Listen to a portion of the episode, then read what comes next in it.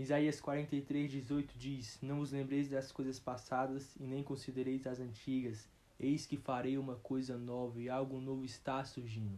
Essa passagem ela tem muito a ver com aquilo que eu quero falar hoje e hoje eu quero falar um pouco sobre memória, porque eu acredito que o que Deus mais quer falar nessa geração e o que mais quer fazer é apagar passados que te trazem condenação, é apagar passados que te trazem tristeza, que quando você lembra não te faz bem e escrever uma nova história, porque é isso que o Evangelho faz.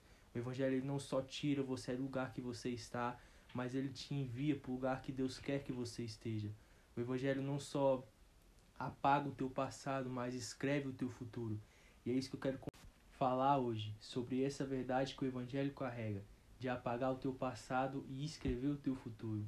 Em 2 Coríntios 5,17 diz: Porque se alguém está em Cristo, Nova criatura é, as coisas velhas se passaram, eis que tudo se fez novo. Então o que a gente tem que entender é que em Cristo eu tenho acesso a fazer com que tudo se faz novo. Eu tenho acesso a viver coisas novas, eu tenho acesso a viver novos sonhos. Mas para eu viver o novo, eu tenho que deixar o velho. E eu quero falar isso de deixar o velho, não é só você sair fisicamente, não é só você sair de um lugar e ir para outro, mas a sua mente, o seu coração também tem que deixar o passado para trás.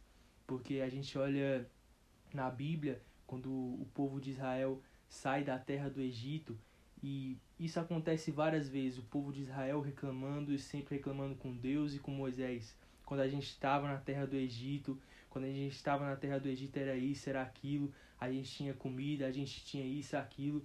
Só que em Êxodo, quando a Bíblia diz sobre o sofrimento do povo de Israel, a Bíblia diz que era um sofrimento muito grande, que eles eram escravos e agora que eles saem da terra do Egito e começam a reclamar e querer voltar para lá, é como se eles tivessem esquecido do sofrimento que eles estavam passando quando estava lá, né? E, e é exatamente isso que acontece em nossa vida muitas das vezes. A gente tem uma falsa ilusão, e o nome disso é nostalgia. A gente tem uma falsa ilusão de que um tempo que a gente viveu é melhor do que o tempo que a gente está vivendo agora. E isso nos faz esquecer das coisas ruins que eu passei lá atrás. Foi exatamente isso que acontece com o povo de Israel, porque do jeito que o povo de Israel fala, é como se eles não tivessem sofrimento algum quando eles estavam na terra do Egito.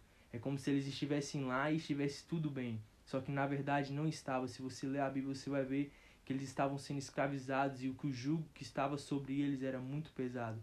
E mesmo assim, quando acontecia alguma coisa no deserto, eles insistiam em lembrar daquilo que viveu, eles insistiam em lembrar daquilo que aconteceu lá atrás. E no meio de todas essas memórias, desses pensamentos que eles tinham de voltar para trás, de achar que aquilo que eles viram lá atrás era melhor do que aquilo que eles estavam vivendo, impediram eles de chegarem nas promessas de Deus, impediram eles de viverem um novo de Deus.